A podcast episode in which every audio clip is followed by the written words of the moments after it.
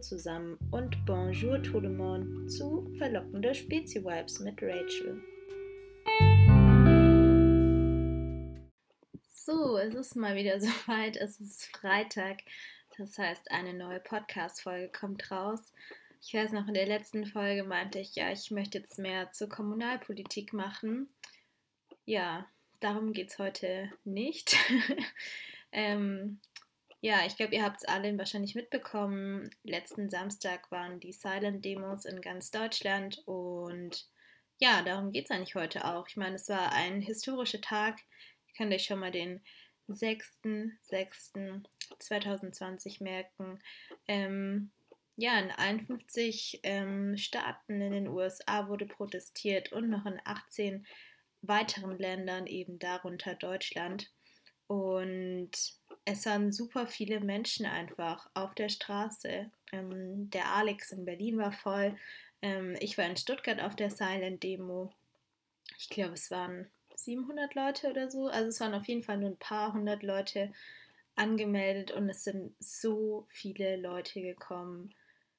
Also ich sag's euch, es, es war voll. Es war voll.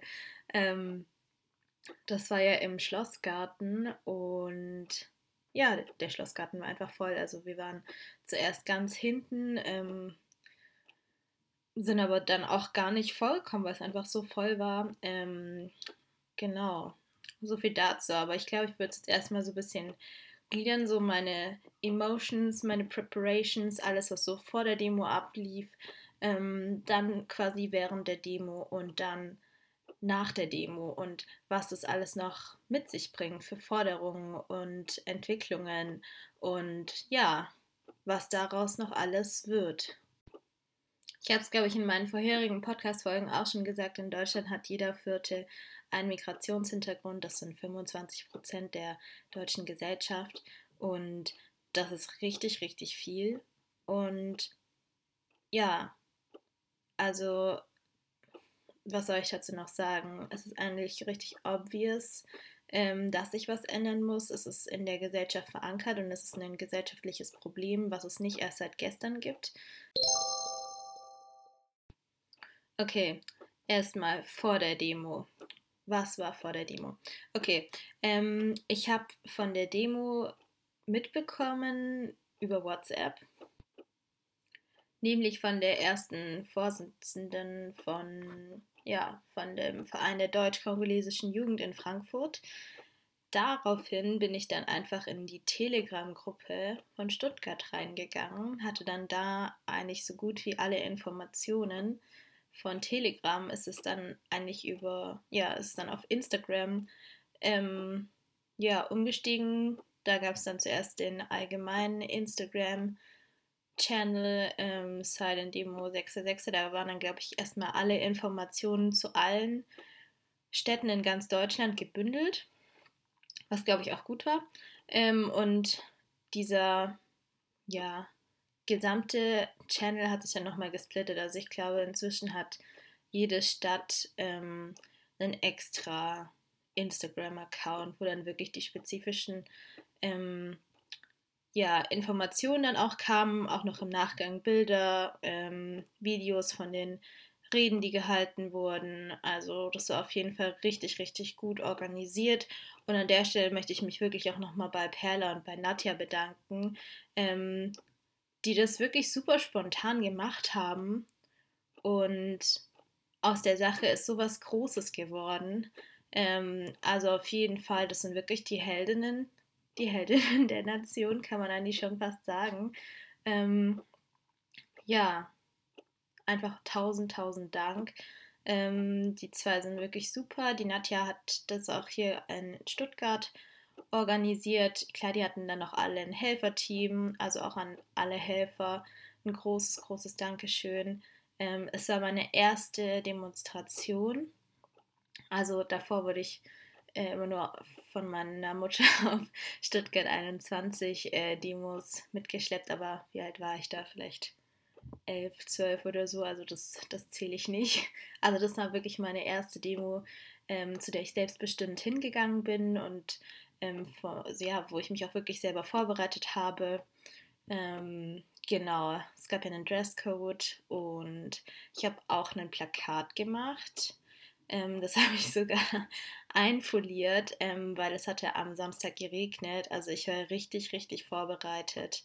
Ähm, Dresscode war da, Plakat war da, das Plakat war foliert für den Regen. Ähm, genau, also ich hatte auf meinem Plakat ähm, draufstehen, Nein zu Rassismus, Ausrufezeichen, ähm, dann Spiegelstrich BLM, Spiegelstrich, also Black Lives Matter. Und dann hatte ich ähm, Namen von Personen, die durch Polizeigewalt umgekommen sind in Deutschland. Also ich hatte, ähm, genau, ich glaube, ich hatte neun oder zehn Namen. Ähm, genau, es haben aber auch gar nicht alle drauf gepasst. Also für mich war es schon eine emotionale Sache, auch einfach mein Plakat zu gestalten, ähm, weil ich natürlich auch überlegt habe, was mache ich da drauf. Ähm, ich wollte auf jeden Fall nicht nur englische Sachen, weil es eben ja eine Demo in Deutschland ist oder eine, eine Demo in Deutschland war. Aber es ist mir schon auch alles sehr nahe gegangen, auch so die ganze Sache mit George Floyd, das Video. Und es ist ja nicht nur bei einem Video geblieben. Man hat dann irgendwie den Hashtag abonniert gehabt und dann hat man wirklich so viele Videos irgendwie mit Polizeigewalt gesehen oder auch insgesamt. Ich habe eigentlich gar nicht mal so groß danach gesucht. Es ist einem einfach ins Auge gesprungen. Es hat mich schon auch echt bewegt, aufgewühlt. Ich hatte dann auch die Zeit vor der Demo schon über die Gesellschaft auch einfach nachgedacht und auch einfach gezweifelt so.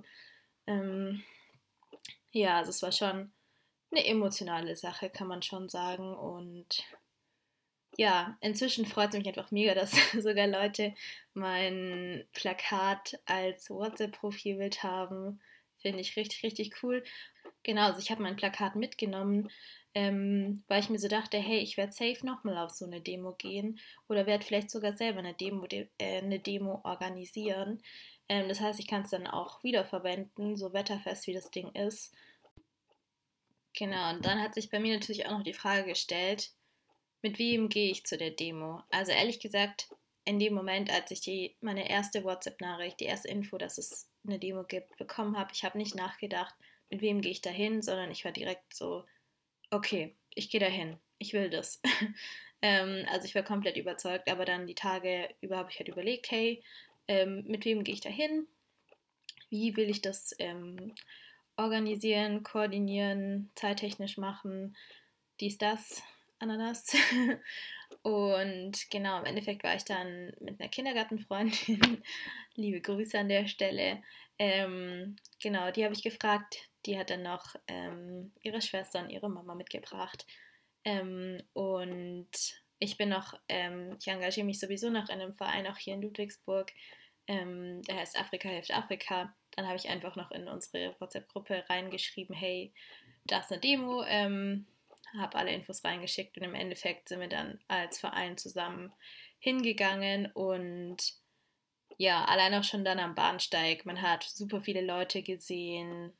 Allein da war schon so der Spirit da irgendwie. Ich kann es gar nicht richtig beschreiben, aber da war es schon, da war's, da ging es eigentlich schon los. ähm, ja, irgendwie alle hatten halt so irgendwie das gleiche Ziel.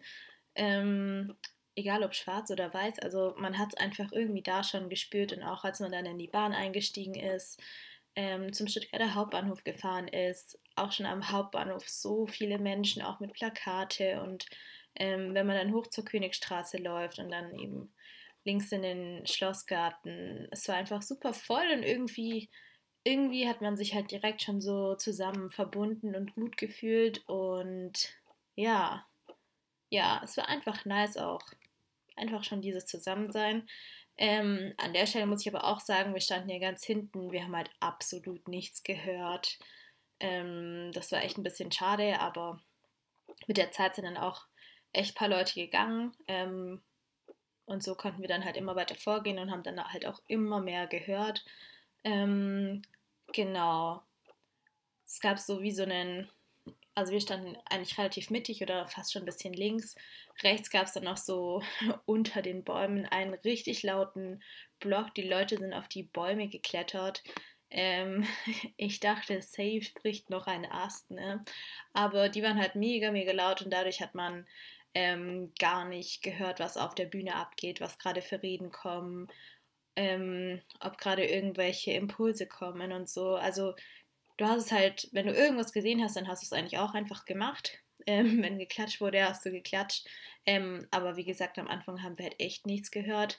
Aber es ist dann echt besser geworden und es hat sich auf jeden Fall gelohnt, dass wir geblieben sind, weil, wie gesagt, wir haben dann auch echt was gehört. Die letzte Rede, das war ähm, so eine Rede, das war so eine interaktive Rede, ähm, pro-black.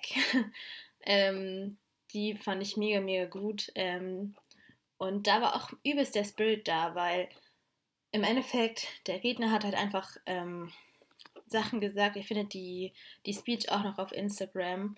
Ähm, schaut einfach nach Silent Demo Stuttgart 6.6. Da sind wirklich alle Reden ähm, verfügbar.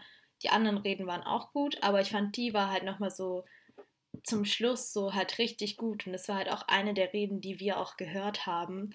Von daher hat die natürlich schon richtig Eindruck auf uns gemacht. Und die Rede war immer so, der Redner hat immer so gesagt so, I'm pro und die Menge hat immer dann Black gesagt. Also und immer wenn man dieses Black gesagt hat, es war so laut und so powerful und es war einfach so, ja, das war einfach heftig. Das war heftig, das war wild, ich sag's euch. Ähm, das war gigantisch. Und ähm, genau, und da im Anschluss gab es dann quasi noch wie so eine kleine Party.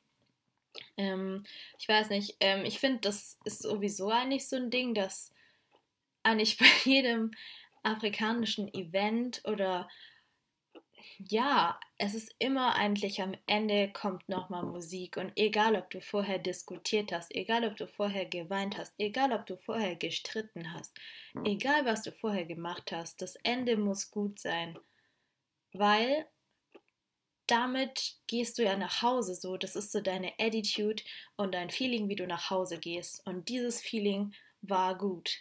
Also trotzdem, dass wir nichts gehört haben, trotzdem, dass es geregnet hat, trotzdem, dass wir, als wir gekniet sind, im Matsch vom Schlossgarten waren, ja, meine Hose war nicht clean. Es war eigentlich richtiges Sauwetter, ja, aber das Ende hat einfach alles gewendet, ja, ich sag's euch. Die Clubs hatten zu, aber Schlossgarten hatte auf. Es war wirklich, wirklich einer der besten Momente in 2020 für mich. Und ähm, ja, es, es, hat einfach gut getan. Man war free. Ähm, Burner Boy ist eh der Beste. An der Stelle wirklich, ich hätte dieses Jahr Burner Boy auf dem Losa, auf dem Lola Palusa Festival in Paris gesehen. Ähm, ja, also von daher Burner Boy ist eh mein Leben gefühlt. Und das war dann auch noch mal vielleicht 20, 30 Minuten, aber es ging richtig, richtig ab. Und es war einfach ein schönes, schönes Ende. Und ein paar sind dann noch, ähm, noch zu anderen Demonstrationen gegangen und sind dann noch durch die Stuttgarter Innenstadt, ich glaube so an der Theo, an der Königstraße, ähm, da irgendwie rumgelaufen. Aber ich muss sagen, ähm, uns war das auf jeden Fall zu viel, weil wir waren da ungefähr von 14 Uhr bis 17.30 Uhr oder so oder 17.45 Uhr so ungefähr. Und Leute, ich sag's euch, Plakat hochhalten oder einfach ein Plakat halten. Plakat ist nicht schwer, aber das ist das heftigste Armworkout forever. Also wirklich, das ist krasser als jedes Pamela Reif Workout. So, vor allem, ich habe jetzt während Corona meine Arme jetzt auch nicht so krass trainiert, weil ich halt zu Hause keine starken oder keine schweren Gewichte habe. Ähm, also es hat dann auch irgendwie, also ich war danach einfach richtig, richtig fertig. Meine Arme haben wehgetan. Ich hatte Hunger. ähm, ja, Stuttgart war eh komplett voll. Von daher ähm, sind wir dann im Anschluss einfach noch essen gegangen. Waren noch im Mauritius und das hat auch richtig, richtig gut getan, einfach sich zu stärken und im Warmen zu sein und so. Also ja, wir haben dann auf jeden Fall noch einen guten, guten Ausklang gehabt und hatten auf jeden Fall noch gute Gespräche. Genau, wir haben uns dann halt auf jeden Fall noch ausgetauscht und ja, es fühlt, es fühlt sich auf jeden Fall gut an und wir waren einfach an diesem historischen Tag da. Ähm, ich judge jetzt auch niemand, der an dem Tag nicht da war. Ähm, was ich allerdings sage, ist, dass viele im Voraus schon auch viel gepostet haben. Zum Beispiel am Blackout Tuesday oder auch so einfach Reposts gemacht haben. Aber im Endeffekt waren von den Leuten, ich kann jetzt nicht sagen, wer wirklich alles da war, aber es waren schon auf jeden Fall nicht alle da, die auch ziemlich kräftig im Voraus gepostet haben.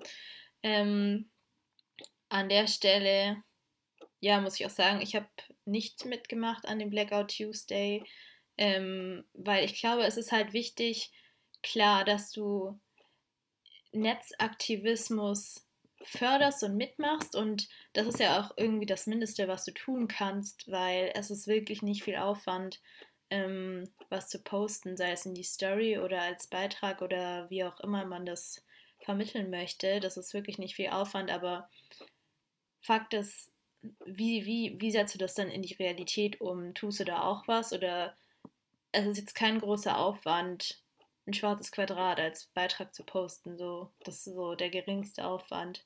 Ich glaube, wichtig ist einfach, dass es kein Trend ist und dass es nicht, nicht nur so ein Zwei-Sekunden-Ding ist und dass man sich keine Gedanken drüber macht, sondern wichtig ist einfach, dass es einfach noch weitergeht, ähm, dass man nicht nur im Netz aktiv ist, sondern auch im realen Leben aktiv ist. Ähm, bei den Demonstrationen gab es auch Reden und Forderungen. Ähm, genau, nicht nur auf den Demonstrationen, sondern auch aus der Politik, aus, ja, aus verschiedenen Branchen gab es wirklich auch Kritik und Forderungen. Und ich glaube, dass es jetzt einfach wichtig ist, ähm, die Sachen umzusetzen und dass sich da auch einfach was tut. Okay, wie kann man selber persönlich was tun? Ähm, ich glaube, eine Sache, die man immer tun kann, ist, dass man Petitionen unterschreibt. Ich werde euch auch wieder Petitionen in meine Podcast-Shownotes ähm, verlinken.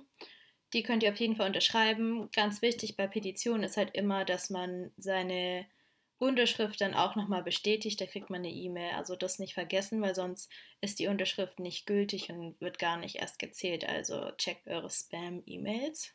Außerdem könnt ihr natürlich ähm, Politiker unterstützen oder auch Parteien, ähm, die sich dafür einsetzen. Ähm, zum Beispiel, indem ihr halt genau solche Parteien wählt ähm, oder die den Leuten auf Instagram folgt, kommentiert, sonst was, damit die mehr Reichweite gewinnen. Ähm, aber ihr könnt natürlich auch Briefe schreiben an den Bundestag, an Angela Merkel, an die jeweilige Polizeidirektion. Ähm, auch wenn man denkt, so, mh, hm, ja, die antworten ja eh nicht.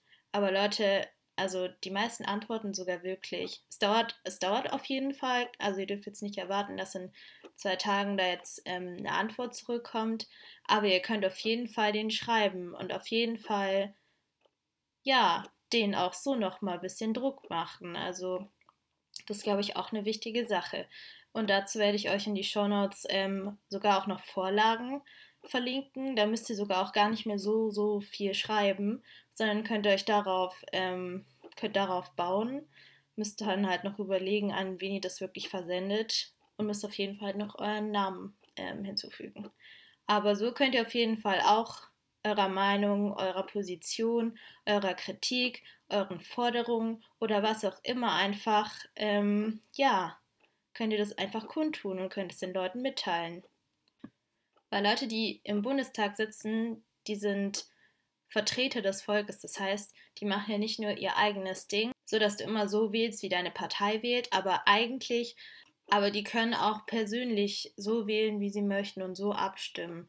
Und wenn die jetzt zum Beispiel 5000 Briefe aus Stuttgart bekommen, dass das und das und das gefordert ist, dann müssen die sich halt auch Gedanken machen, ob sie das einfach ignorieren, ob sie dann vielleicht oder ob sie dann vielleicht was genau da dazu machen.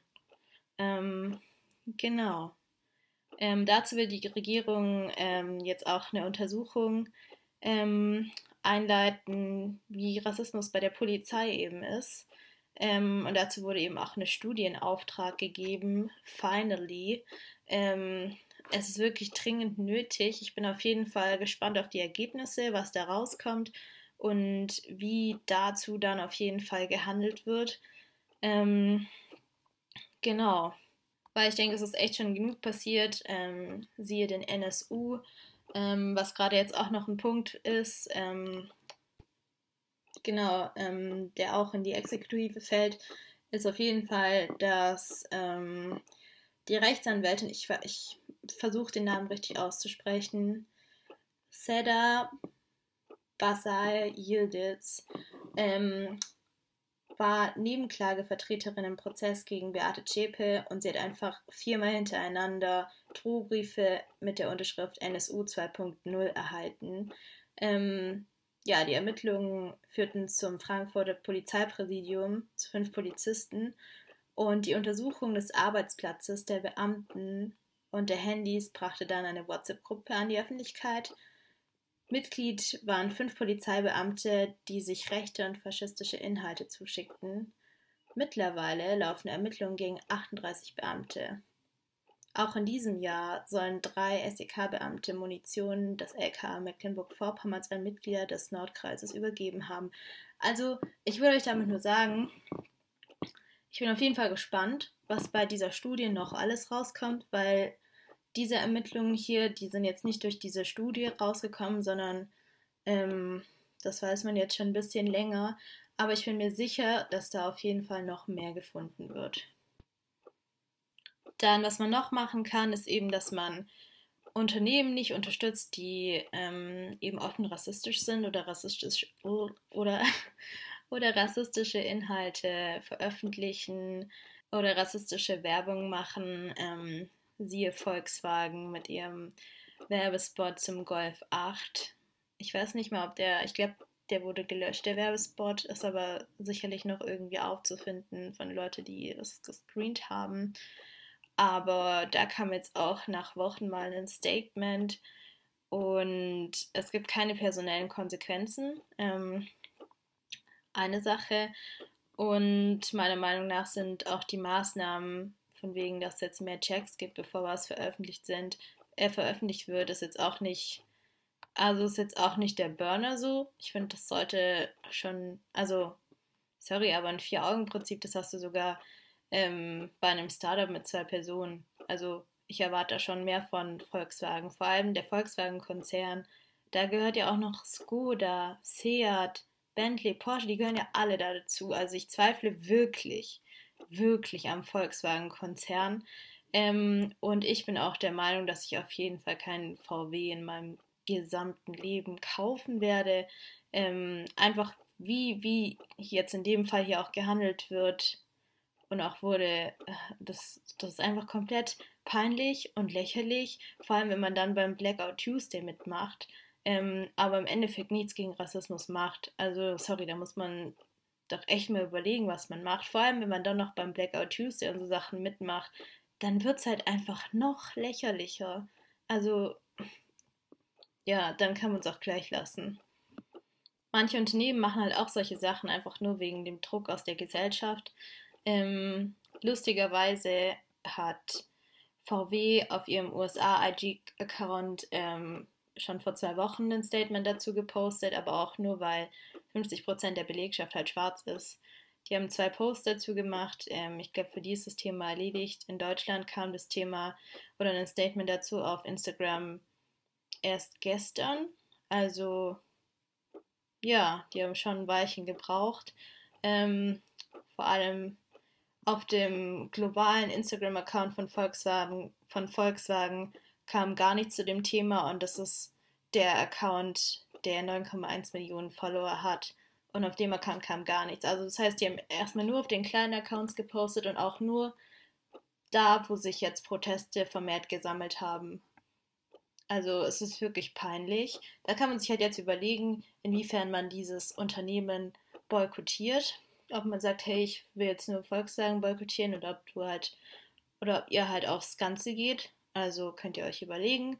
Ähm, oder ob ihr sagt, nee, mein neues Auto wird jetzt auf jeden Fall ein Golf 8.